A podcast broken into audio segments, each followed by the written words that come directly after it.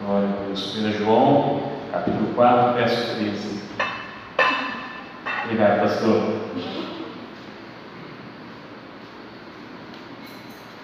Aleluia. Diz assim a palavra do nosso Deus: Sabemos que permanecemos nele e ele em nós, porque ele nos deu do seu Espírito. Vou repetir. Sabemos que permanecemos nele e ele em nós, porque ele nos deu do seu Espírito. Feche seus olhos mais uma vez, vamos orar ao Senhor.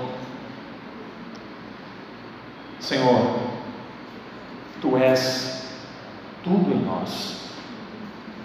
E a Sua presença, Senhor, é mais importante, Senhor, do que tudo que nós podemos fazer, do que tudo que nós podemos alcançar. O que mais precisamos, Senhor, é do Teu Espírito atuando em nossas vidas.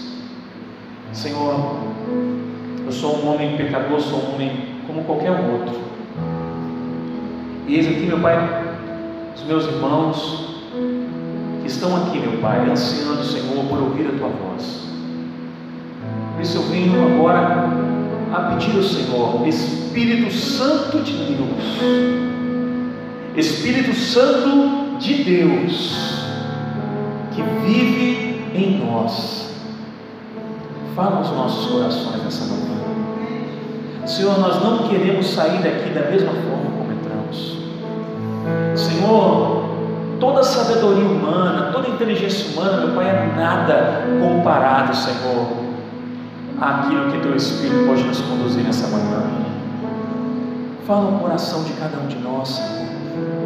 Nós queremos e ansiamos por um avivamento em nossas vidas. Nós queremos ver a nossa comunidade transformada.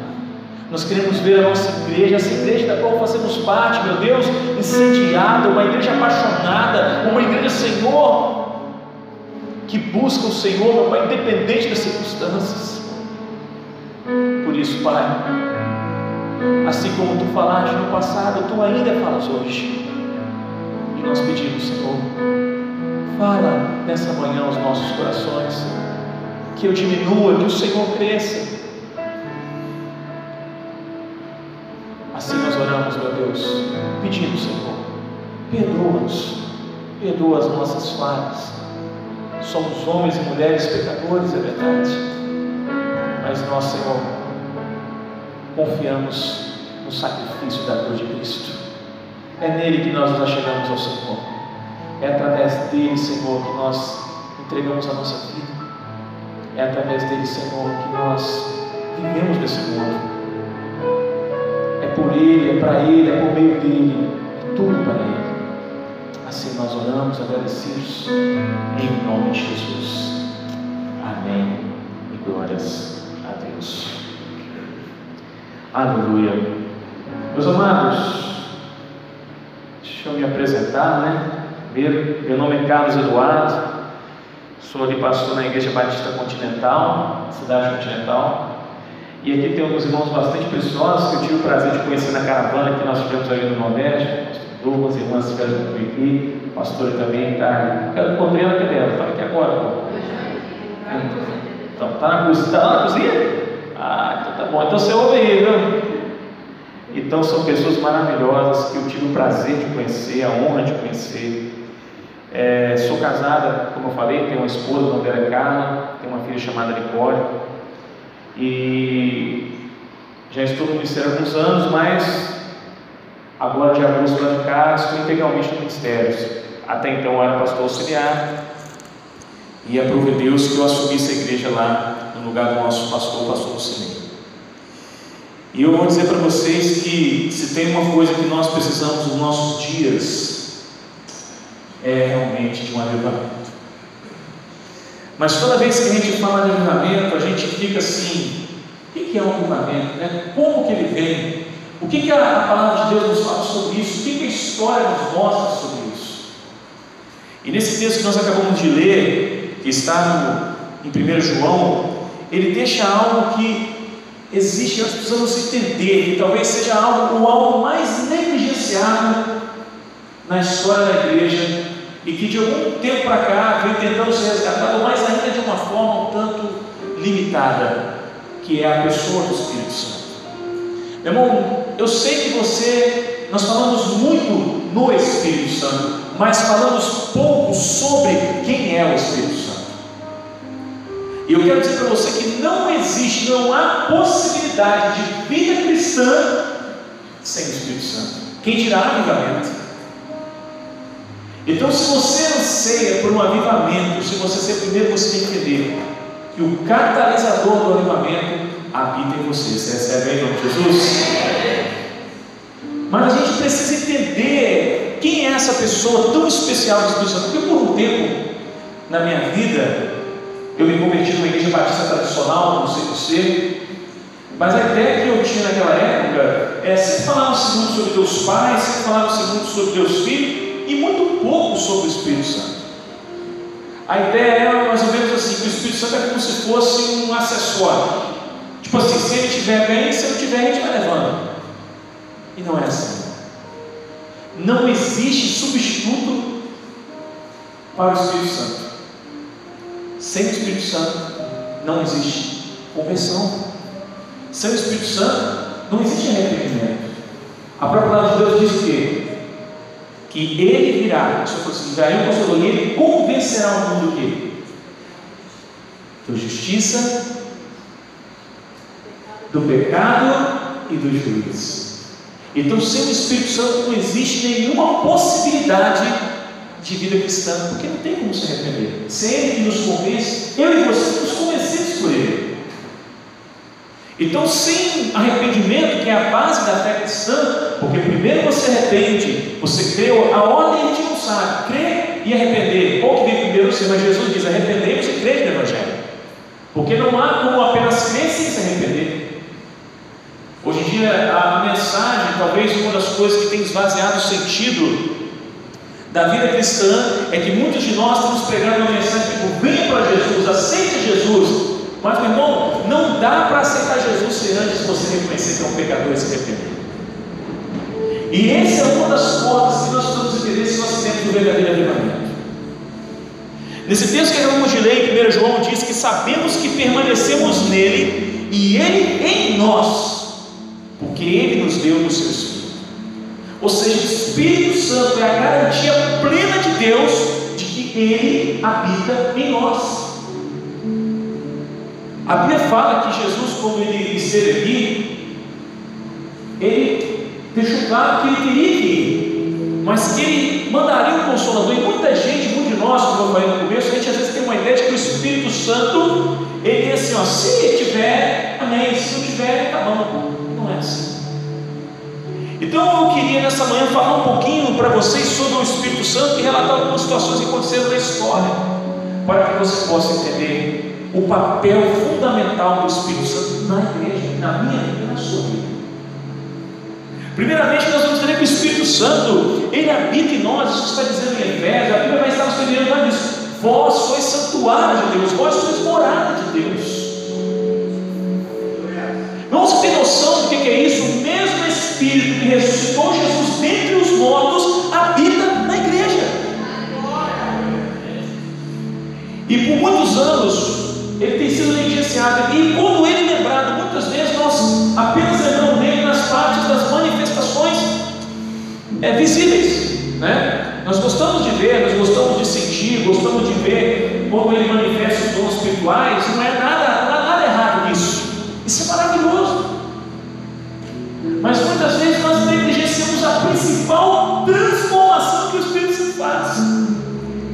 Porque o Espírito Santo, por que, que ele veio habitar em você? Será que eu vou perguntar isso? Será que não tinha um lugar melhorzinho que ele habitar em nós? Não, gente. Eu vou explicar porque não tem outro lugar para ele habitar. A palavra de Deus diz que Deus não habita em templos feitos por mãos. Sabe por que ele habita em nós? Porque eu e você somos feitos pela mão de Deus. Então não tem outro lugar que ele vai habitar que não seja nas pessoas que ele fez. Então nessa manhã, meu irmão, quero que você, eu peço a você que você abra o seu coração, abra o seu atendimento, para que você possa perceber que o, o principal, se você realmente quer um avivamento, nós precisamos entender essa pessoa, Deus vivo presente em nós. Ele está sobre nós, Ele é por nós, e todo mundo entende isso, mas muita pouca gente entende é que Ele atua e mora em nós. Então eu queria convidar você a abrir um outro texto que está em 2 Coríntios, capítulo 3, verso 18.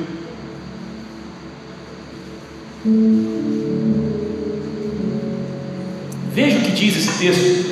O apóstolo Paulo escrevendo aos Coríntios, ele vai declarar o seguinte: E todos nós, que com a face descoberta contemplamos a glória do Senhor, segundo a imagem, estamos sendo transformados com glória cada vez maior, a qual vem do Senhor, que é o Espírito. Meu irmão, quem é que nunca leu no Antigo Testamento e viu aqueles, aqueles atos maravilhosos, né? O próprio apóstolo Paulo, ainda no texto de 2 Coríntios capítulo 3, verso 7 e 8, ele vai dizer assim: o ministério que trouxe a morte foi gravado com letras em pedras, ele se refere aos dez mandamentos. Foi gravado com letras em pedras, mas esse ministério veio com tal glória que os israelitas não podiam fixar os olhos na face de Moisés por causa do resplendor do seu rosto, ainda que desvanecente. O que ele quer dizer? No passado, o Espírito estava sobre Moisés. De tal forma que quando ele desce no Sinai, a sua face brilhava, mas ela ia desvanecendo, ou seja, ela ia perdendo o brilho.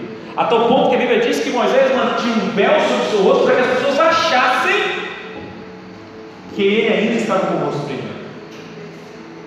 Aqui eu faço, será que alguns de nós talvez não fazem, não estão fazendo isso hoje?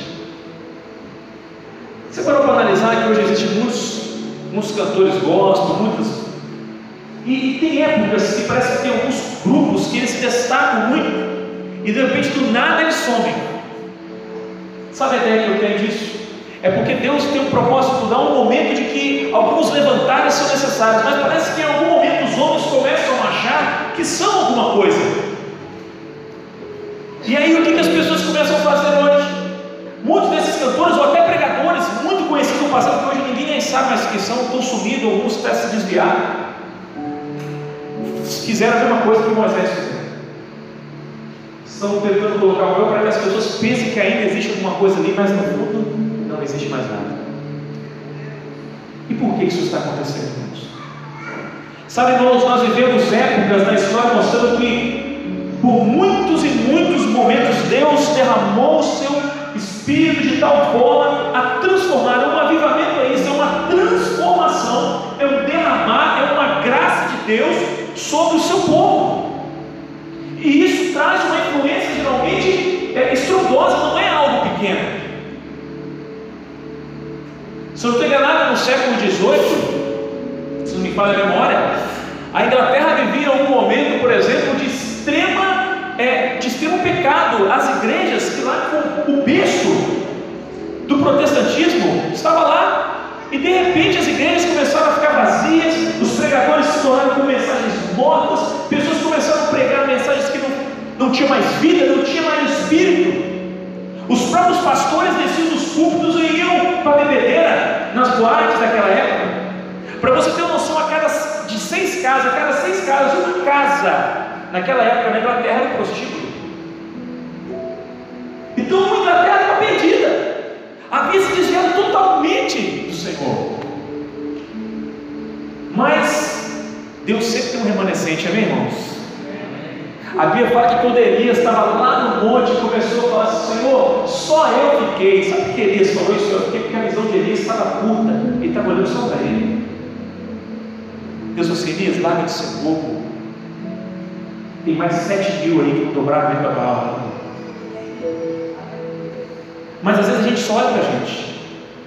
E naquela época da Inglaterra, Deus levantou alguns jovens, alguns jovens decidiram começar a buscar a Deus em oração.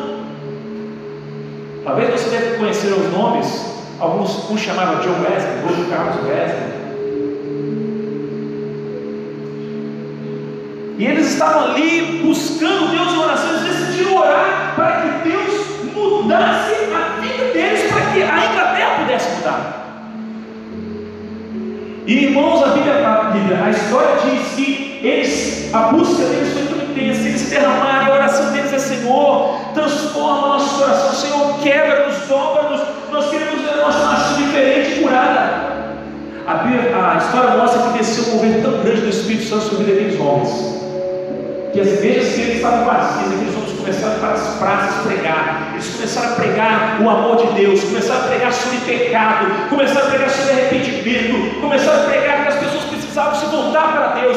E irmão, houve um mover tão grande que daqui a pouco as igrejas estavam lotadas, não havia mais pessoas mais que cabiam dentro das igrejas, iam para as praças, iam para as ruas, e a Inglaterra toda, irmão, foi transformada por causa de alguns jovens que estavam lá e decidiram buscar a Deus para que Deus pudesse transformar aquela nação. O avivamento, meu irmão, não é uma exclusividade deles. O avivamento claro. Mas a Bíblia deixa claro que precisa haver alguém que tenha um coração disposto para receber esse avivamento. E aqueles jovens ali, às vezes você é jovem, aqui eu vejo que tem vários jovens, às vezes você menospreza o seu valor. Não menospreze, porque grandes avivamentos surgiram através de jovens. Diz a história de um outro jovenzinho que nasceu numa família, não de sete filhos. E ele, se não acho que não sei se o terceiro ou quarto. Esse jovem, ele, indo para a sua igreja, viu o seu pastor chorando e se, lamentando com o rosto na, terra. Quando ele viu aquilo com o rosto na terra, você nunca tinha visto aquilo. Ele ficou chocado. O pastor estava orando lá e ele ficou chocado. E aquilo mexeu com ele profundamente. Então ele começou a orar a Deus, pedindo que Deus dobrasse ele, que Deus fizesse dele um homem diferente daquela geração. Sabe o que aconteceu? O seu homem chegou para a mãe dele e disse: Mãe, eu não quero mais ficar aqui no interior. Eu vou para a cidade, porque acho que Deus tem uma coisa maior para mim, algo maior para mim. E diz a história que o homem foi para a cidade. E lá na cidade ele se estabilizou. E ele começou então a orar a buscar a Deus, a pagar o preço, a buscar felicidade, a chorar pelas madrugadas. Irmão, quantos de nós às vezes queremos, Chorar, foi a última vez? Pergunte para você mesmo que você chorou pelas madrugadas. Que você dobrou os joelhos e pediu, Senhor, eu quero fazer a sua vontade, porque a maioria de nós tenta usar Deus para conseguir alguma coisa para nós. Nós achamos que oração é um meio de que nós alcançamos alguma coisa para nós. Mas na verdade a oração deveria ser, esse é o propósito dela, de que Deus alcance alguma coisa através de nós, pela nossa vida. E diz a história que esse, esse rapaz começou a buscar, em uma dessas, andando pelas ruas de Nova York, ele sentiu como se algo estivesse pegando fogo dentro do corpo daquele homem. Ele sentiu como se uma energia elétrica estivesse dentro do corpo daquele homem. Aquele homem ficou desesperado, entrou na casa do outro irmão lá, e ele começou a tremer. E, e aí na hora ele falou assim: Eu sinto como se energia passasse pelo meu corpo. Eu sinto como se algo divino estivesse dentro de mim. E ele falou assim: Nem que eu recebesse todo o dinheiro do mundo, eu trocaria por estar sentindo o que eu estou agora, porque verdadeiramente eu consigo sentir a Deus. Esse jovem era Moody, um dos maiores pregadores, né? mudou a história dos mais.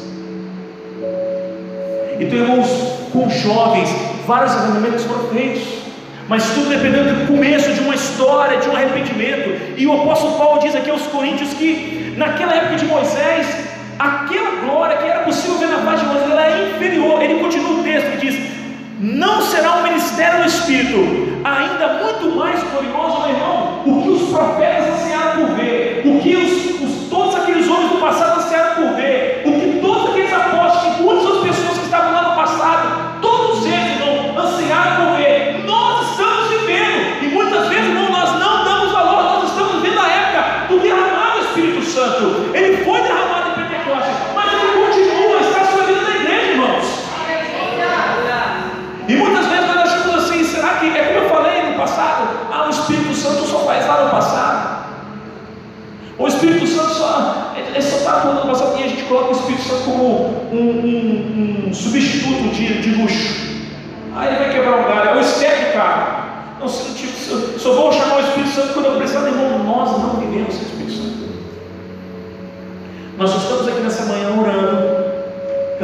cantando, ouvindo a palavra de Deus por causa do Espírito Santo. Sabe o que Bíblia fala? Que nós não sabemos orar. Você sabe quem ora para você, intercede por você? É o Espírito Santo.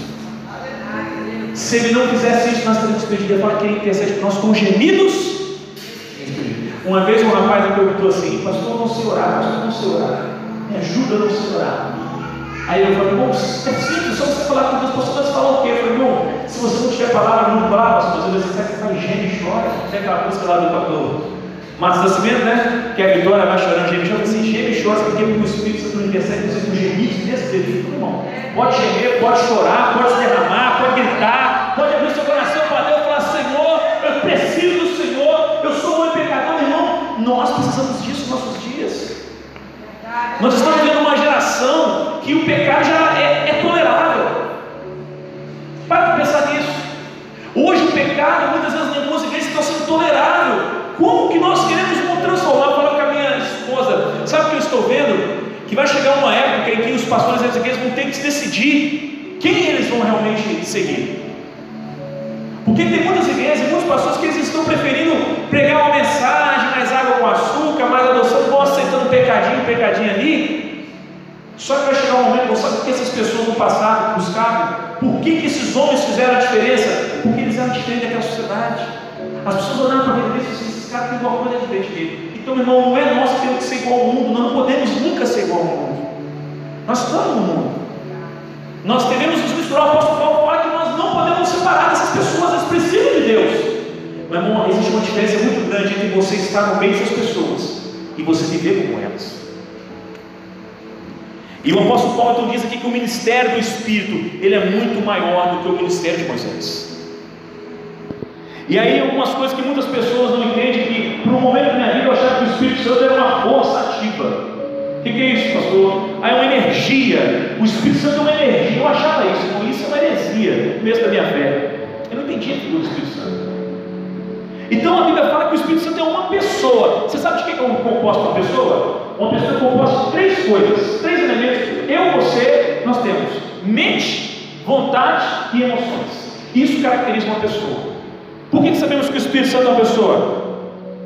João, Evangelho de João capítulo 14, verso 26 diz assim: Mas o conselheiro, o Espírito Santo, que o Pai enviará em meu nome, ensinará a vocês todas as coisas e fará vocês lembrarem tudo o que eu disse. Ora, essa, se ele ensinará e fará lembrar, significa que ele tem mente.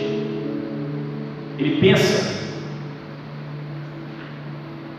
1 Coríntios 12, 11 diz: Todas essas coisas, porém, são realizadas pelo mesmo e único Espírito, e ele as distribui individualmente a cada um como quer. Vontade.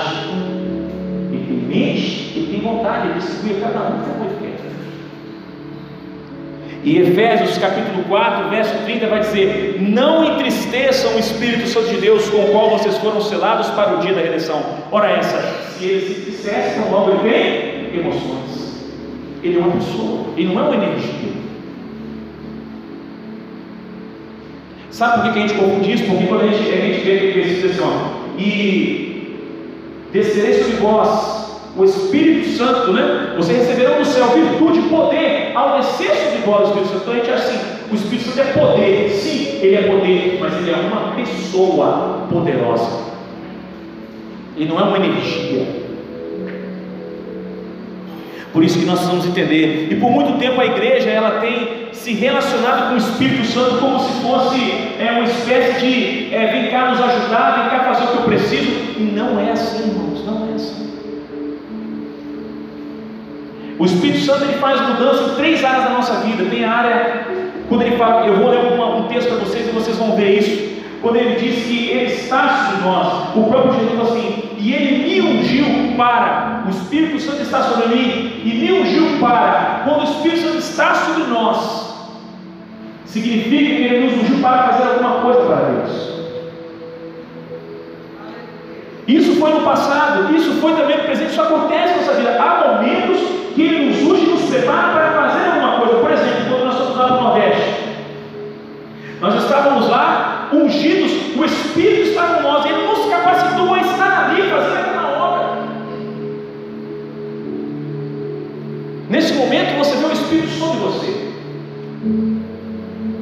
Mas a Bíblia também fala que Ele também atua em nosso favor. O que, que é isso? É quando Ele faz aquilo que você não consegue fazer. Então Ele está sobre você, Ele também é por você. Há momentos que você vai pregar uma palavra, E você prega a palavra e você às vezes está desanimado e ele, ele enche o seu coração de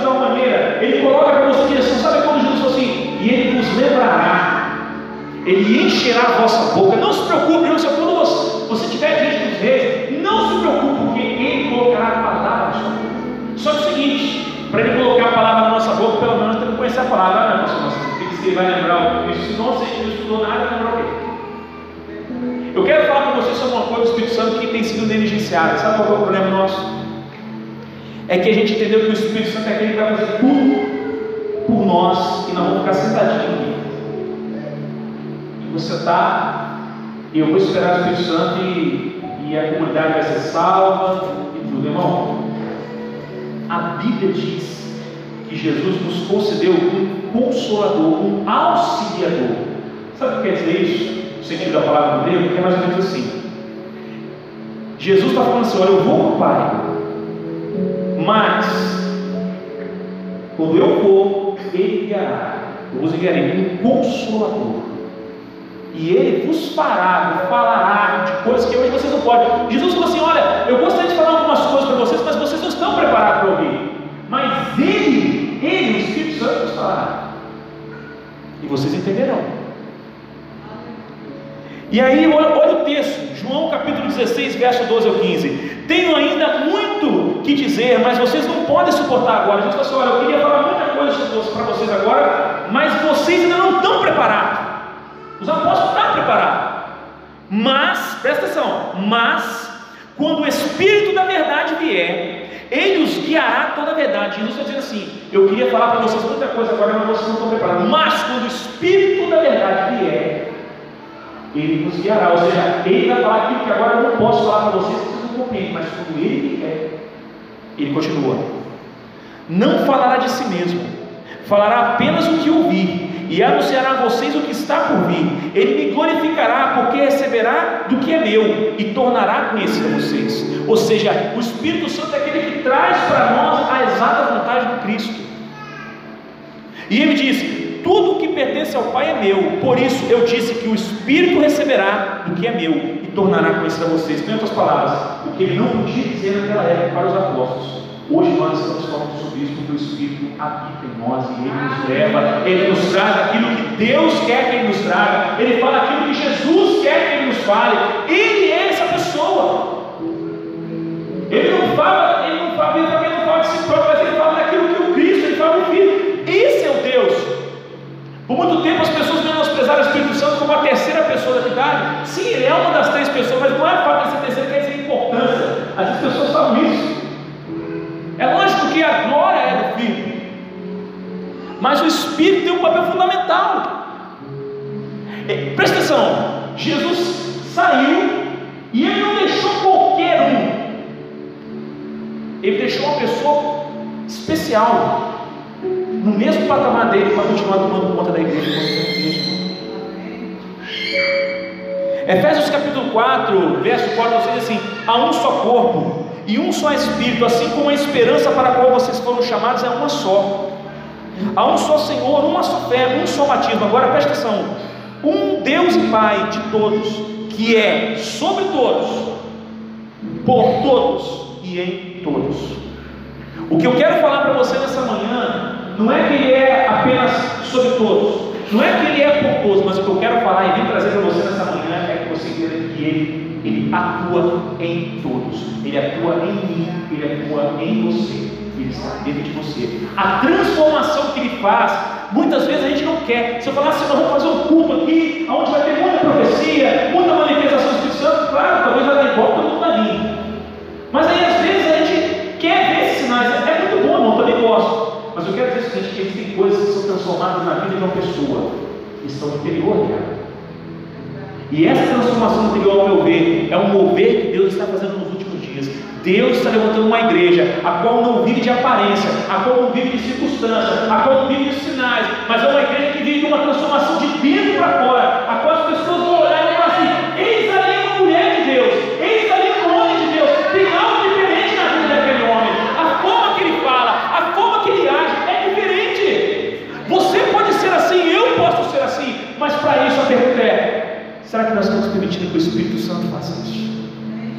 Você pode falar assim, pastor, outro dia eu vi um pastor falando assim, você não pode resistir ao Espírito Santo. Pode, a Bíblia diz que você pode.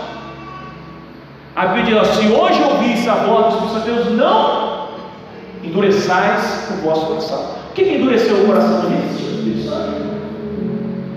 Eu quero dizer para você seguinte, o Espírito Santo, irmão, ele não faz nada sozinho, ele até poderia, mas ele escolheu não fazer. Porque é assim que nós vamos crescendo a imagem de Cristo. O mais importante que o Espírito Santo faz por você é o que ele está fazendo em você. Vou repetir. Mais importante do que o Espírito Santo faz por você é o que ele está fazendo em você. E o que ele está fazendo em você? Ele está te transformando a imagem do Filho de Deus. Aí você pergunta assim: como que é isso, pastor? Mais ou menos assim. A igreja tem agido do Espírito Santo vai tudo sozinho. Só que Deus falou assim: olha, ele vai ser o seu, o seu ajudador, o seu auxiliador. Então, mais ou menos assim. É como se isso aqui fosse muito pesado. Vou pegar isso aqui fosse pesado. Eu não entro sozinho. Aí eu chamo o pastor Dudu para vir aqui e me ajudar a pegar isso aqui. Aí nós dois juntos vamos pegar. Talvez o pastor Dudu mais forte do que eu, ele poderia pegar até sozinho. Ou eu ser mais forte que ele poderia pegar, mas eu, eu chamo o pastor Dudu. Por quê? Porque quando nós pegamos isso aqui junto e levamos, existe todo um aprendizado, existe toda uma transformação. Eu vou falar uma coisa para você: quem tem filho aí, tem carro aí? Quando o pai chama um filho para lavar o carro, ele está esperando que o carro seja bem lavado? Seja sincero, seja sincero, seja sincero. Rapaz, seu filho, quando o pai fala assim, filho, vem ajudar o papai a lavar o carro, ele não está esperando que o carro ficar bem lavado. Se ele quisesse que o carro ficasse bem lavado, ele fazia o quê? Ele levava no lava-jato, pagava e o carro ia ficar Mas por que ele escolhe chamar o filho? Então, ele não está preocupado com a limpeza do carro, ele está preocupado em ensinar alguma coisa para o filho, em desfrutar do relacionamento no momento do filho. É a mesma coisa que o Espírito Santo faz conosco. Ele poderia até fazer sozinho, mas ele não faz, ele chama a gente para participar. Ele fala assim: vem cá, eu só vou fazer se você vier comigo. Porque você precisa aprender. Você precisa ter Deus transformado em você, a sua vida tem que se tornar a imagem de Cristo. Então ele diz aqui que ele é por todos, ele é sobre todos, mas ele age por meio de todos e em todos. Então, sobre todos, como eu falei, refere-se à unção que o Espírito Santo derrama sobre a nossa vida. Por meio de todos ou por todos, é Deus em nosso favor. É quando Ele usa a gente para promover a palavra da fé, a palavra do Evangelho. É quando Ele usa nesse sentido. E em todos, é quando Deus nos transforma a imagem de Cristo e nos auxilia na luta contra o pecado. Irmão, não existe avivamento na vida de crente que vive no pecado. Não adianta nada, irmão, a pessoa vir para cá para a igreja, querer ser avivada, se ele não deixa o Espírito Santo trabalhar na vida dele, se continua negligenciando a sua vida, fazendo aquilo que desagrada a Deus. Talvez você vai falar assim, pastor, mas é muito difícil. Claro que é, mas você tem um auxiliador, você tem uma pessoa que mora dentro de você, que te capacita, que te fortalece. Olha, meu irmão, para você pecar, você tem que desobedecer a Deus ou não? Quem é que peca aqui? Simplesmente fala assim: Eu vou pecar, não estou sabendo que eu estou pecando. Qualquer um de nós aqui, quando peca, sabe quando peca. Por quê? Porque o Espírito nos avisa. Não faça isso. Não faça isso. Outro dia um cara virou para assim, pastor, mas a Bíblia não fala que o maligno não pode nos tocar, o diabo não pode. É verdade, ele não pode nos tocar se nós estivermos caminhando dentro da vontade de Deus. Mas Jesus fala assim: não deis lugar ao diabo. Às vezes nós estamos dando lugar ao diabo. Aí ele atua. Toda vez que nós escolhemos desobedecer o Espírito Santo para fazer a nossa vontade, não, nós estamos dando lugar ao diabo. E se nós dermos lugar ao diabo, nós vamos sucumbir. E nós nunca seremos pessoas avivadas, nós nunca veremos um avivamento na nossa sociedade, nós nunca teremos uma igreja Irmão, vemos tempos hoje que os cristãos, eles não aceitam mais uma palavra de exortação. Vezes você chega para orientar um jovem, alguma coisa, ele fica todo mimimi, sabe? Agora vamos na igreja que o pastor me chamou minha atenção. Irmão, o seu pastor está preocupado com você, ele ama você, ele quer o seu bem. O seu líder, líder de célula, ele está preocupado com você. Às vezes líder chega lá e fala assim, irmão, isso aqui, esse comportamento está tendo, não é um comportamento de Deus para você. Vamos orar, vamos buscar, vamos mudar a direção disso, vamos fazer diferente. Se você é uma pessoa de Deus, você entende isso. Mas a gente não aceita a palavra de orientação, às vezes de disciplina, às vezes de, de exortação, irmão, que tipo de cristão nós somos? A Bíblia fala que Deus ama, ama, e por isso Ele disciplina seus. A disciplina faz parte da vida cristã. Então, meus irmãos, nós precisamos ter ideia disso.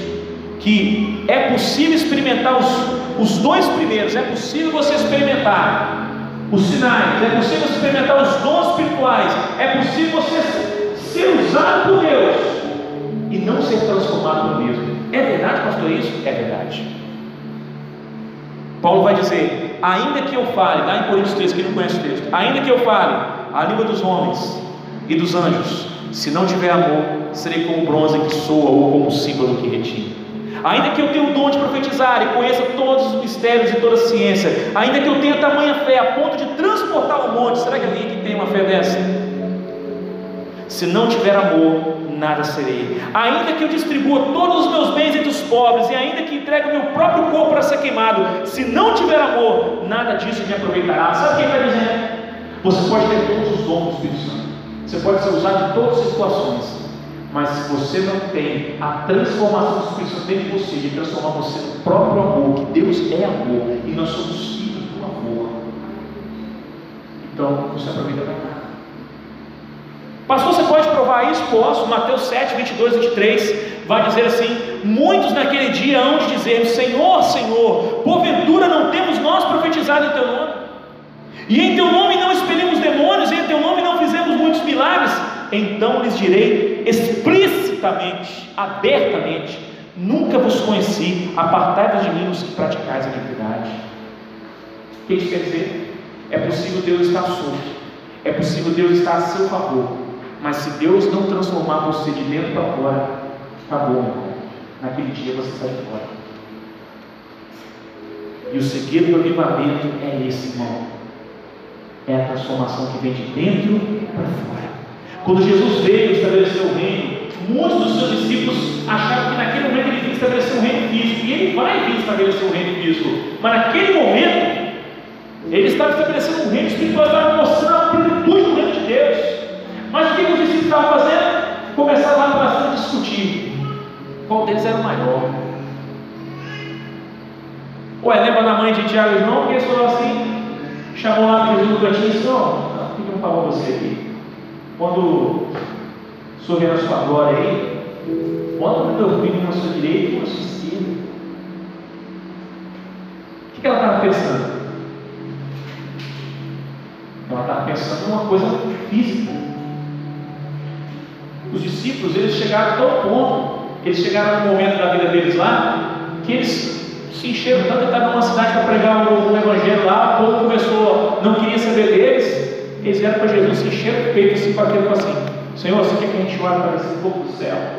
Matar todo possuir todo mundo. Você sabe o que Jesus respondeu para eles? Vocês não sabem de qual espírito E você, meu irmão, que está aqui nessa manhã, precisa saber de qual espírito você é. Você é do Espírito Santo Deus. Você é de Deus. É propriedade exclusiva de Deus. É a pessoa que Deus escolheu para habitar. É você, irmão. Mas isso não te dá o direito de espizinhar, de pisar nas pessoas, pelo contrário, nós estamos sendo transformados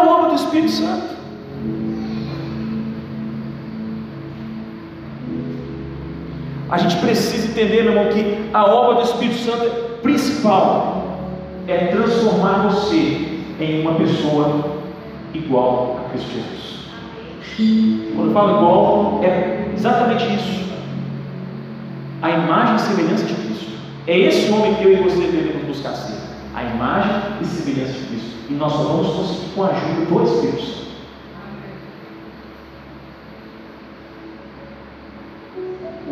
Efésios capítulo 3, versos 16 e 19 diz assim: Para que, segundo a riqueza da sua glória, vos conceda que sejais fortalecidos com poder, mediante o seu espírito no homem interior. O negócio é de dentro para fora. O negócio aqui dentro. A transformação vai começar aqui dentro. Quando Jesus fala assim, ó, toda vara que está ligada em mim, essa dá muito fruto. Aí a gente vê o aspecto físico externo, a gente imagina uma vara ligada numa figueira e ela dando, e ela dando frutos. Só que a gente não enxerga que ela só está. Por que, ela, por que ela tem que estar ligada? Porque a dela recebe o quê? A seiva, a dela recebe? As proteínas, a dela recebe o alimento, aí ela dá fruto. Mas você não vê isso com os olhos externos, você vê não, porque é algo interior.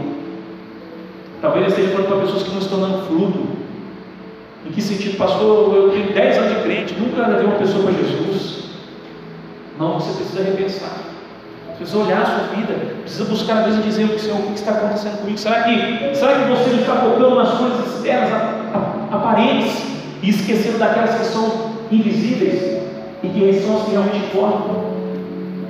Eu creio, irmão, que nós estamos vivendo dias em que haverá um mover na igreja do Senhor, em que a igreja voltará a olhar para dentro de si e dirá: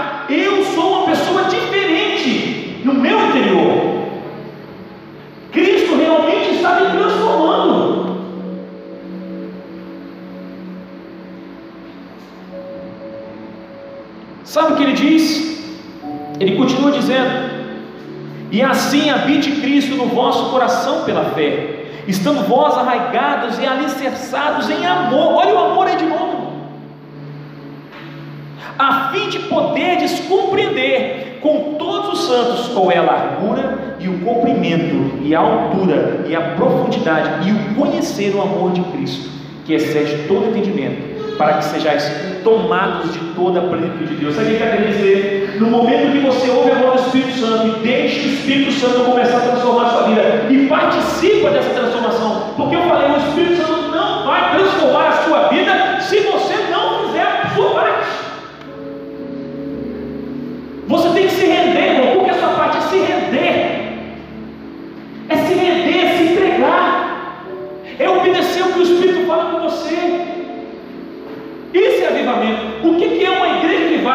São uma igreja cheia de pessoas que têm Deus dentro de si e conseguem transmitir isso para as pessoas que estão lá fora sem Deus.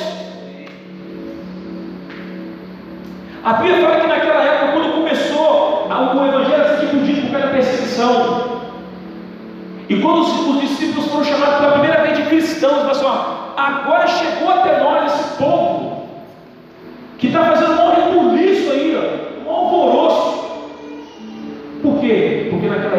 pessoas eram diferentes das outras da comunidade. Irmão, eu pergunto hoje: você é uma pessoa diferente de Deus? Não é ser diferente por ser diferente, porque hoje também todo mundo está sendo ser diferente, irmão, diferente nesse sentido. Você pode ser diferente para o mal, para o lado negativo, pode ser diferente para o lado positivo. Ser diferente por ser diferente não quer dizer nada, irmão. É ser diferente no sentido seguinte: você, você e eu fomos chamados, o propósito de Deus. Veja bem, Deus não está preocupado em tirar você do inferno, irmão, e jogar você lá no céu de qualquer maneira. Não. Deus está preocupado, Ele tirou você do inferno. Agora eu preciso moldar essa pessoa a minha imagem para que quando ela entre no céu, ela não venha sozinha, ela vem com várias outras pessoas que ela seguido a o propósito do Espírito Santo é nos transformar numa pessoa que vai dizer diferença, que vai trazer amor para aquelas pessoas que estão perdidas nesse mundo, irmãos. O apóstolo Paulo chega a dar um conselho. Ele fala que dessas pessoas, se a gente fosse afastar delas, tem que sair do mundo. Ele fala que nós não podemos afastar dessas pessoas, mas ele diz que nós devemos evitar e, se possível, nem falar com aquele que se dizendo irmão vive no pecado, vive na prostituição, vive na mentira, vive no adultério. Aquele que diz que é irmão e tem esse comportamento, ele fala que não deveria nem comer com ele. Por que isso? Porque esse cara, ele denigre a imagem do Espírito Santo. Ele escarnece a pessoa de Jesus. Ele não é nosso irmão. A Bíblia fala, se dizendo irmão. Ou seja, às vezes ele está na igreja, mas ele vive uma vida, pecado para ele é uma coisa normal. A Bíblia fala isso, irmão. Isso é coisa séria. Isso não é brincadeira, isso é coisa séria. Talvez você estar pensando assim, ah, lembrei de uma pessoa aqui que está assim. Meu irmão, não precisa ir longe não. É só você se olhar no espelho. Você está achando que você está melhor do que alguém?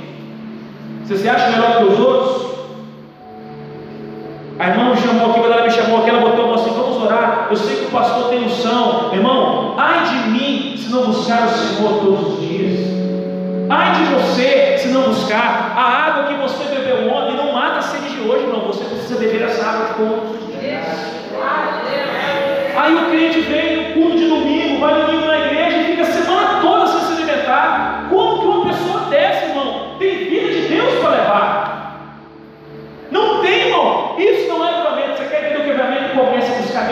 Na vida do seu quarto. Jesus fala: entra no teu quarto, fecha a porta, e ali, meu irmão, você começa a orar. Aí você chora, aí você se derrama, você é sabor, você tem que começar, irmão.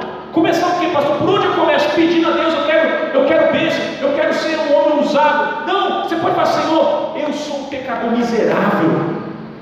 Eu sou uma pessoa desprezível, Senhor, ai de mim, eu preciso do Teu Espírito, me, me auxilia, Senhor, me direciona para a Sua vontade. O que é que o Senhor quer que eu faça?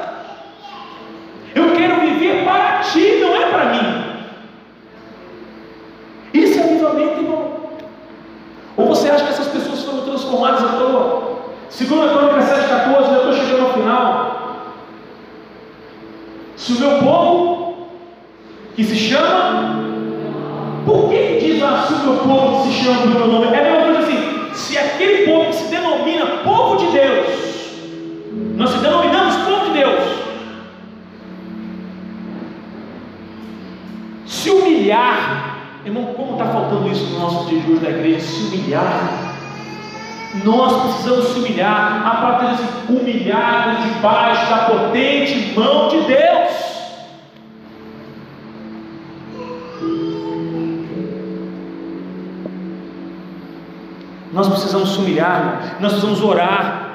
Romanos 8, 26 diz: Da mesma forma, o Espírito que nos ajuda em nossa fraqueza, pois não sabemos como orar, mas o próprio Espírito intercede por nós com gemidos inexprimíveis. Ele não escolheu você para fazer nada sozinho, ele escolheu você para que você caminhe do lado dele, ele quer te levar, ele quer te andar, ele quer que você alcance. E aqui eu queria finalizar com apenas mais um texto, aqui eu vou finalizar. Abra sua Bíblia Ezequiel capítulo 47.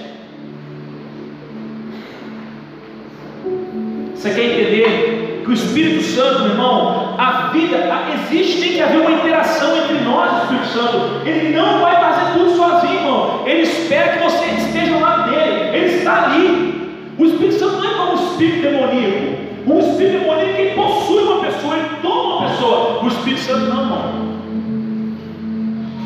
Ezequiel capítulo 47, vou ler do verso 1 5, e a partir daqui eu vou encerrar e eu quero que você entenda. Se você entender isso aqui, você entende o que é avivamento.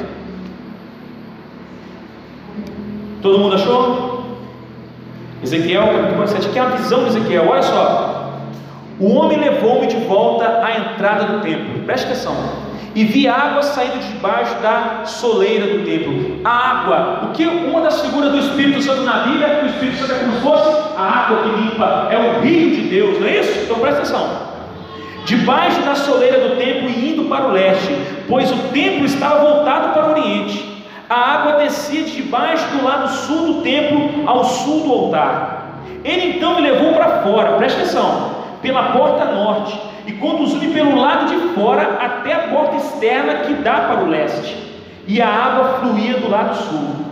O homem foi para o lado leste, com uma linha de medir na mão, e enquanto ia, mediu 500 metros. Imagina, o cara entrando no rio 500 metros para dentro, e levou-me pela água, que batia onde? No tornozelo. Quando foi 500 metros para dentro do rio, a água batia no tornozelo. Ele mediu mais 500 metros e levou-me pela água que agora chegava onde? No joelho, no joelho, joelho. Olha aí. E aí ele vai continuar. É, joelho. Mediu mais 500 e me levou pela água que agora batia na cintura. Mediu mais 500, mas agora, preste atenção, era um rio que eu não conseguia atravessar, porque a água havia aumentado e era tão profunda que só se podia atravessar a nado. Era um rio que não se podia atravessar andando. Preste atenção aqui agora para você entender essa figura. A Bíblia fala que do trono de Deus, do tempo de Deus, sai um rio, esse rio é o Espírito Santo. Às vezes a gente começa na caminhada cristã e a gente não entende, a gente começa a dar passos nesse rio. E a água está batendo no nosso tornozelo. Tem gente que vem aqui na igreja no domingo e só dá um chute na água assim, ó. Aí vai embora. Aí ele fala assim, ah, eu já chego no culto, foi mais ou menos.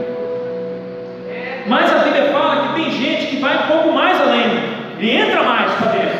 Aí a água pega joelho. Ele já começa a ser mais perceptível a presença de Deus na vida dele. E aí ele anda mais um pouco e a água vai aonde? Na cintura. Agora deixa eu parar aqui. Da cintura, do joelho ou do pé, tem uma coisa comum nesses três aspectos. E aqui eu queria que você entendesse agora, preste atenção. Enquanto a água está ainda na sua cintura, o seu pé continua no chão. Você pode sair da água se você quiser. Você pode ir e voltar se você quiser, porque você ainda detém o controle. Você está com água na cintura, se quiser voltar para trás, você volta para baixo, joelho baixo tornozelo. Ou você pode decidir entrar mais. Agora, sabe quando ele disse que ele foi entrando mais? E quando ele, esse quarto último estágio, quando a água chegou a um ponto que o pé dele não atingia mais o chão. Sabe o que isso quer dizer, irmão? Quer dizer que quando nós vamos avançando na vida do Espírito, quando nós vamos sendo avivados pelo Espírito Santo, quando a gente se deixa fazer o Espírito Santo, veja lá, o Espírito Santo é o rio, mas a decisão de entrar é minha e sua. Você